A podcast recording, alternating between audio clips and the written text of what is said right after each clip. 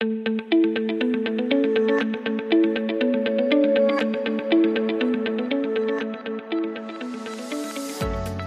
Hallo und herzlich willkommen zum BGM Podcast, der Podcast über betriebliches Gesundheitsmanagement für kleine und mittelständische Unternehmen. Mein Name ist Hannes Schröder und in der heutigen Episode geht es um die What's Next 2020. Äh, erneut eine Studie, ähm, diesmal mit dem Schwerpunkt Erfolgsfaktoren für gesundes Arbeiten in der digitalen Arbeitswelt. Ähm, und die What's Next ist wirklich sehr, sehr spannend für alle, die sich mit BGM, BGF beschäftigen wollen. Und was da genau dahinter steckt, das erkläre ich euch jetzt.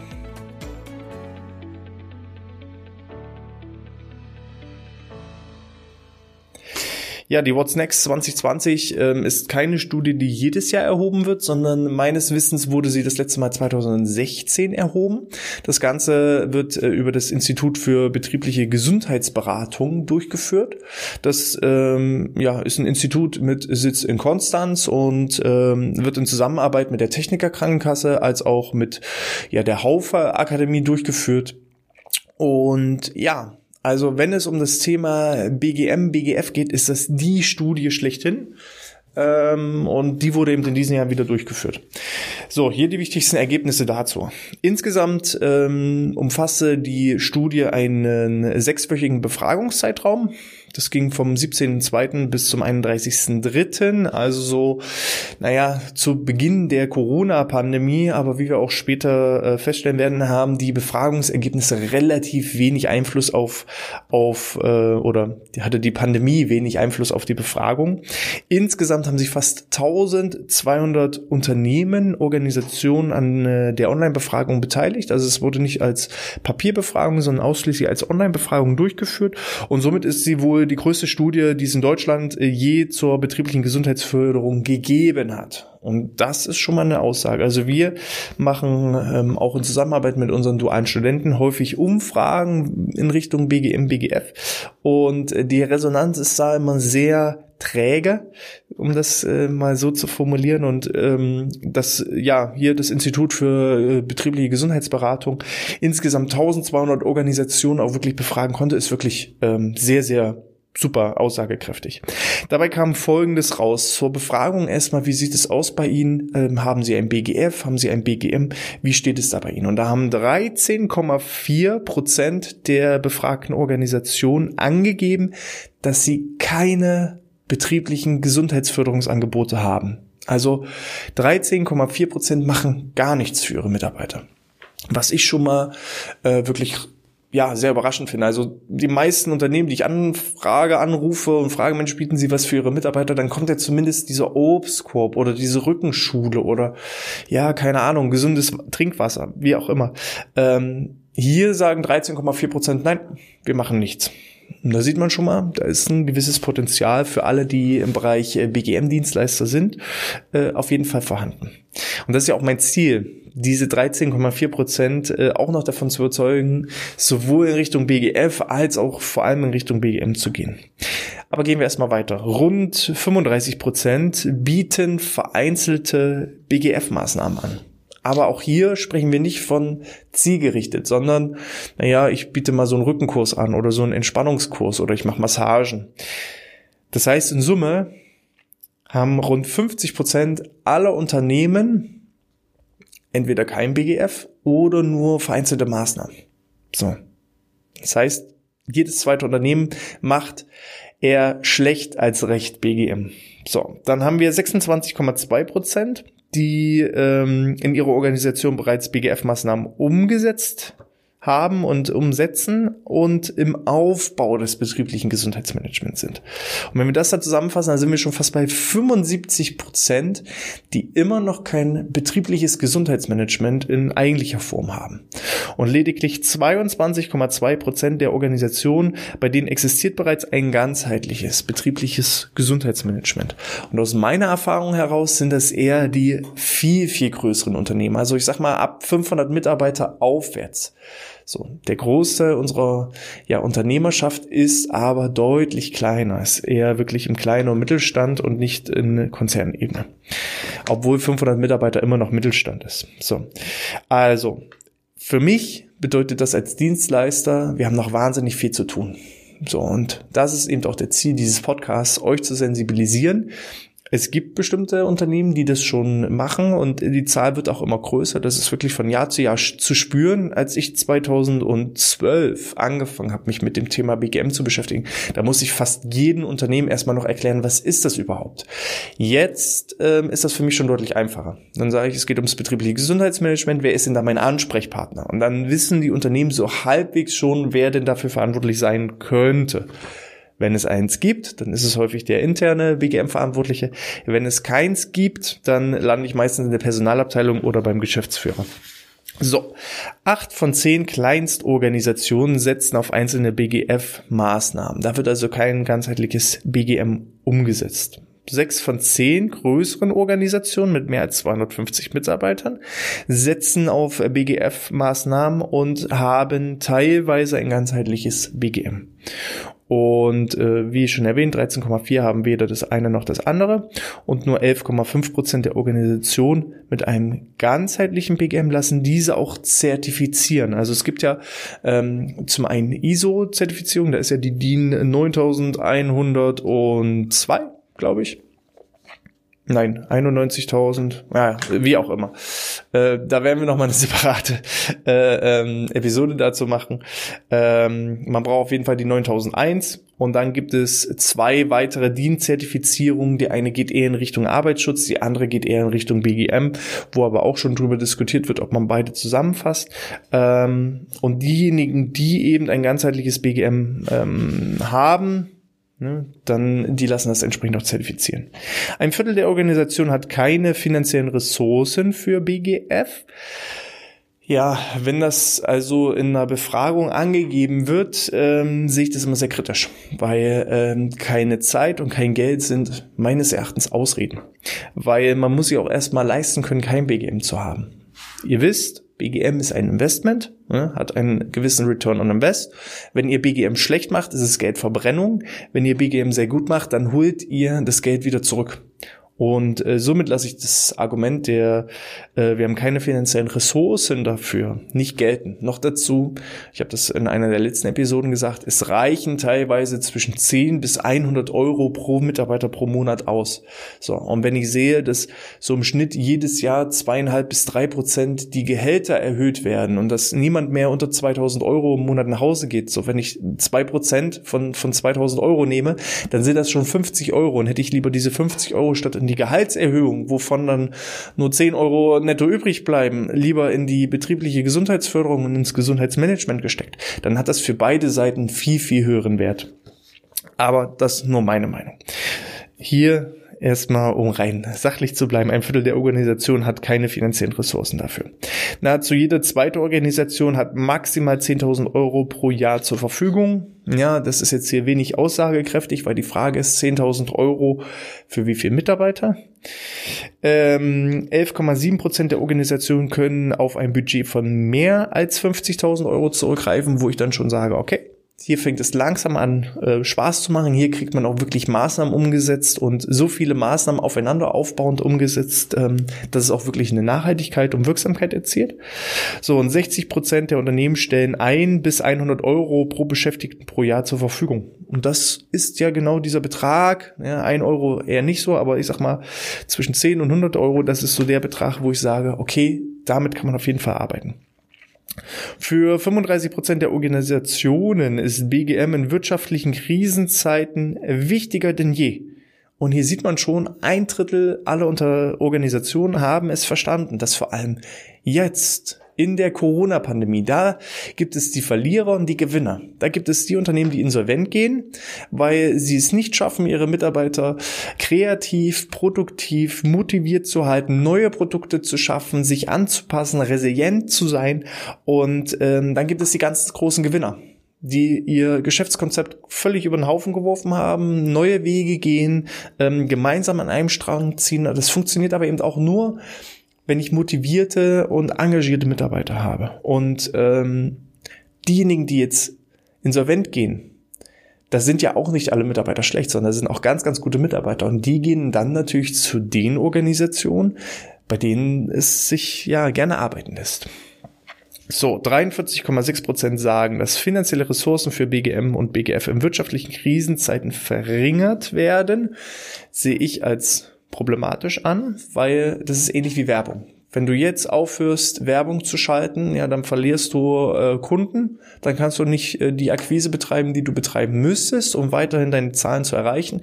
Ich empfinde, in Krisenzeiten müsse sogar noch mehr investiert werden, sowohl in die Werbung als auch ins BGM. 88,3 Prozent der Organisationen mit BGM, äh, da wird bereits auch eine Gesundheitskultur gelebt. Es heißt nicht umsonst betriebliches Gesundheitsmanagement. Das heißt, im Management sind auch solche Dinge verankert wie ähm, Kommunikation, wie Leitsätze, ne, Philosophien. Und äh, ich sage das ja immer so schön, wenn die Leitbilder schon nicht zum Unternehmen passen für ein BGM, dann, dann kann man das auch gleich sein lassen. Entweder wird es von oben nach unten komplett durchgelebt oder man kann es gleich sein lassen.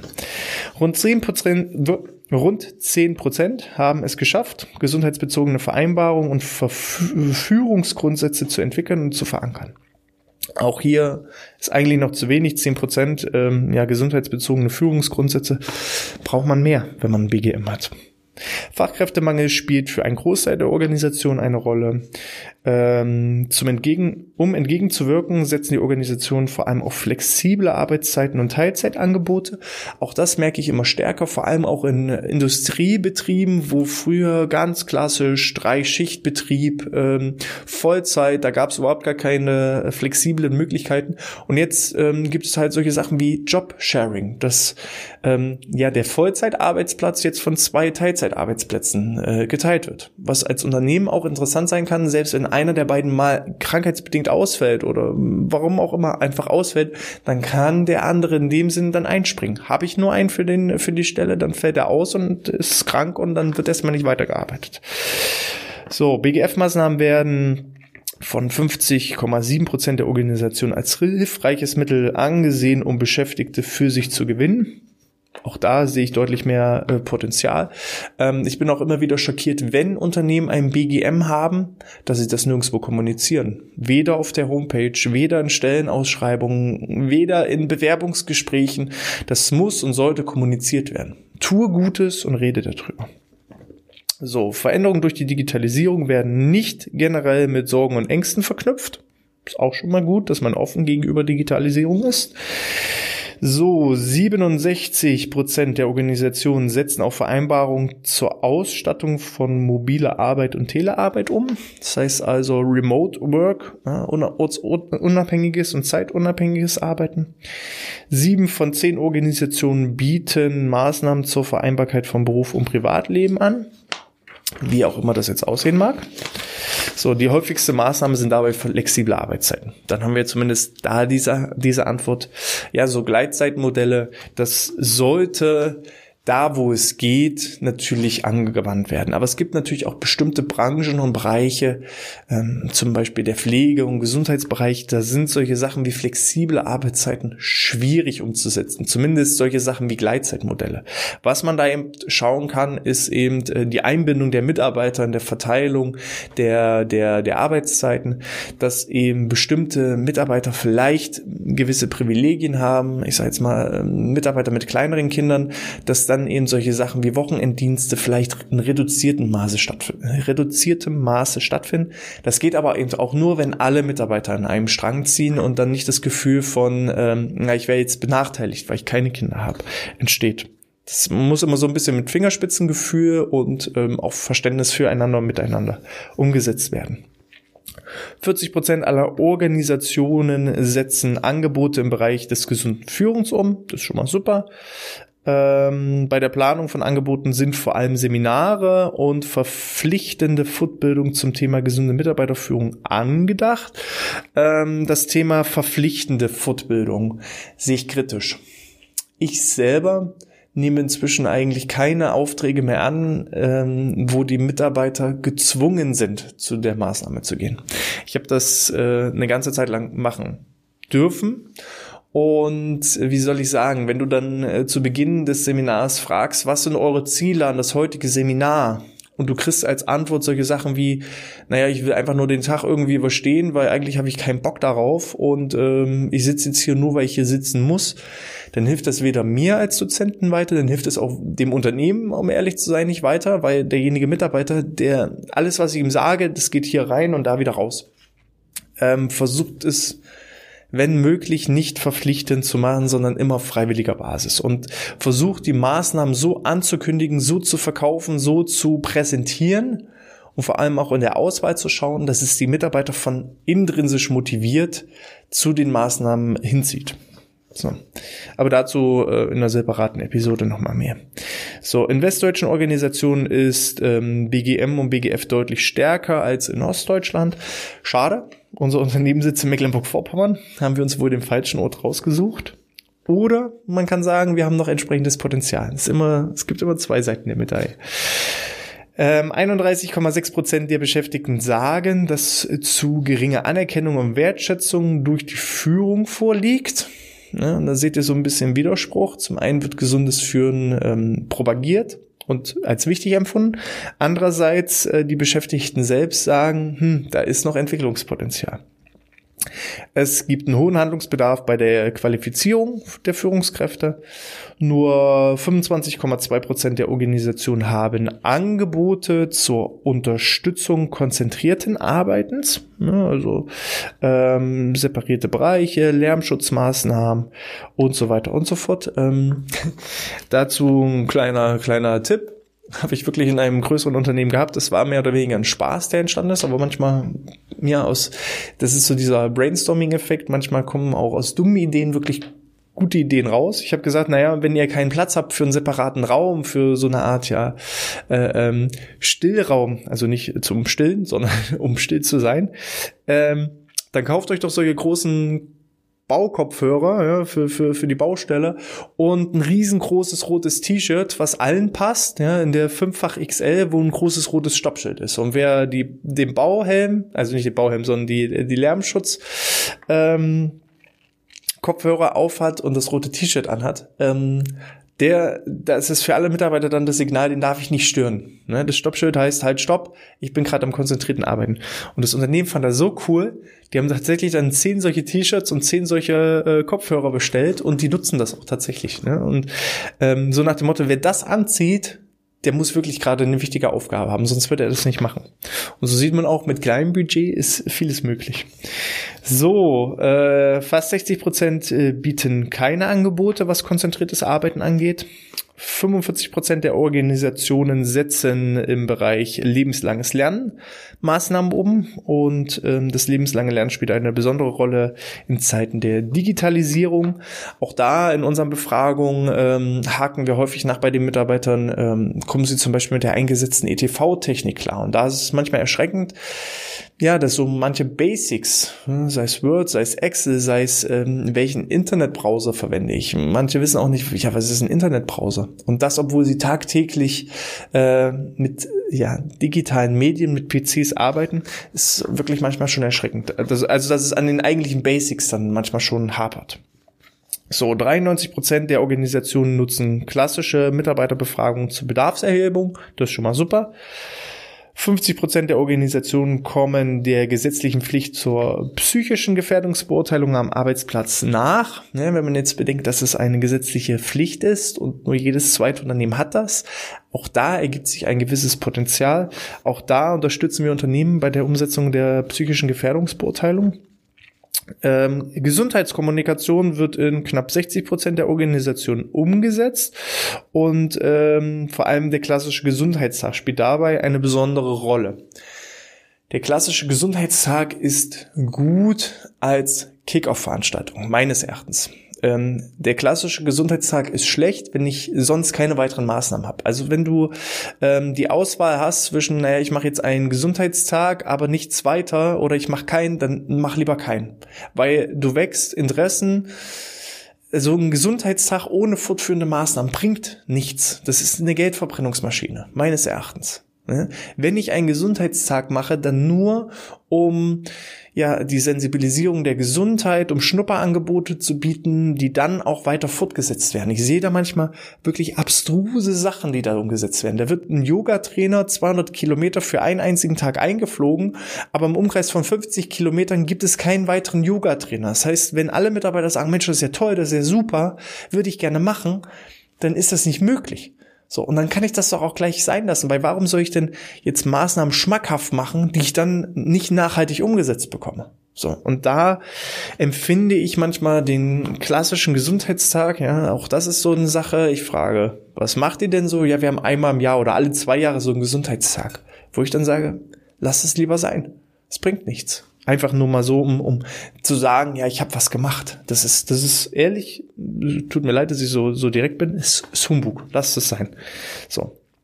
Das Handlungsfeld Schlaf und Erholung ist weiterhin auf dem Vormarsch. Da hatten wir ja auch schon eine Studie in der vergangenen Zeit, wo es um die psychischen Belastungen ging, dass psychische Erkrankungen immer weiter auf dem Vormarsch sind und einhergehend mit psychischen Belastungen sind natürlich auch solche Sachen wie Schlaf, Erholung, Entspannung. So. Dabei wird vor allem auf Vorträge zurückgegriffen und 65 Prozent der Unternehmen stellen keine Angebote oder Maßnahmen zum Thema Erholung und Schlaf. Also auch da ist noch ein riesen Entwicklungspotenzial. Gut, dann kommen wir zu den digitalen betrieblichen Gesundheitsförderungsmaßnahmen. Und zwar 13,5 Prozent der Organisationen haben bereits digitale Maßnahmen umgesetzt. Vor allem sind das Organisationen mit eher hohem BGM-Budget und äh, dabei sind vor allem Gesundheitsportale und Online-Coachings im, im Fokus. Äh, ja, gerade jetzt in Pandemiezeiten ähm, sehen auch wir die Vorteile von solchen Maßnahmen. Also wenn ich die Wahl habe zwischen ich mache etwas live und ich mache es digital, bin ich trotzdem noch der Verfechter, es live zu machen. Ähm, kann ich es jetzt nicht live machen aufgrund der Pandemie und habe die Wahl zwischen digital und gar nicht, dann würde ich natürlich digital machen. Weil sonst, ihr kennt das, ne? das Momentum, das BGM schläft ein und ich brauche dann wahnsinnig viel Kraft, um den Zug erstmal wieder anzuschieben, wenn dann irgendwann die Pandemie vorbei ist. Und dann lieber mit digitalen äh, Gesundheitsmaßnahmen weitermachen, vor allem auch, wenn jetzt schon eine Mitarbeiterbefragung stattgefunden hat und die Mitarbeiter warten jetzt, dass es losgeht, dann startet erstmal digital und kommuniziert, dass das nicht die Endlösung ist, sondern dass es erstmal eine Übergangslösung ist. Und dann haben da die Mitarbeiter auch entsprechendes Verständnis und auch Akzeptanz für. Knapp 40 Prozent der Organisationen unterstützen ihre Beschäftigten im Hinblick auf das Thema Pendeln, ja, also Pendler. So, und dann, ähm, das ist erstmal so, das sind so die wichtigsten Erkenntnisse, kam nochmal ein Hinweis zum Einfluss von äh, Covid-19. Also keines der BGM-Themen verliert nach Einschätzung der Organisation über den Befragungszeitraum wesentlich an Bedeutung. Die Unternehmen schätzen also selber ein, auch trotz der Pandemie sind diese BGM-Themen, die hier abgefragt wurden, ähm, wichtig, wenn nicht sogar wichtiger denn je. Und ähm, viele Unternehmen ja, empfinden eben die Pandemie verbunden mit einer Beschleunigung der äh, digitalen Zusammenarbeit und ähm, sind da eben auch aktiv geworden im Hinblick mobiles Arbeiten. Ja, so viel zur What's Next Studie ist auch ähm, vom Umfang her eine Studie, die man sich durchaus mal antun kann. Ist jetzt kein Schriftband, was irgendwie 700 Seiten stark ist. Wenn ich mich nicht täusche, sind es irgendwie 70, 80 Seiten. Die kann man sich mal durchlesen, antun. Vor allem, wenn man gerade so mal auch Benchmarks sucht oder Argumente sucht. Ähm, was machen die eigenen Mitbewerber? Wie arbeiten andere Organisationen? Ähm, oder wenn ihr selber BGM, BGF-Dienstleister seid, dann seht ihr eben auch mit Hilfe der Studie, dass da noch wahnsinnig viel Potenzial ist und äh, ja, lasst uns gemeinsam da äh, uns gegenseitig unterstützen, den Markt größer machen. Es ist mehr als genug Potenzial da. Ich glaube auch, wenn ich sehe, ähm, wie bei uns die Nachfragen steigen. So schnell kann ich manchmal gar nicht die Mitarbeiter einstellen und so schnell bekomme ich gar nicht äh, geeignete Fachkräfte, Führungskräfte. Und von daher bin ich da echt gute Dinge, ähm, dass wir da gemeinsam, ja, die gesamte deutsche Wirtschaft, das ist so mein Ziel, die gesamte deutsche Wirtschaft zu stärken, besser zu machen und äh, die guten Unternehmen, die auch wirklich bereit sind, etwas für ihre Mitarbeiter zu tun, auf die Erfolgsspur zu bringen. So, Ich denke, das war ein perfektes Schlusswort. In diesem Sinne, falls ihr Meinungen, Fragen oder sonstiges dazu habt, äh, schreibt mir gerne eine E-Mail an info@outness.de. Wir werden die entsprechende Studie auch nochmal in unseren Show Notes verlinken, als auch auf unserer Homepage www.bgmpodcast.de. Und ja, ansonsten heißt es nur noch, wie immer, bleibt gesund. Bis zum nächsten Mal und sportfrei.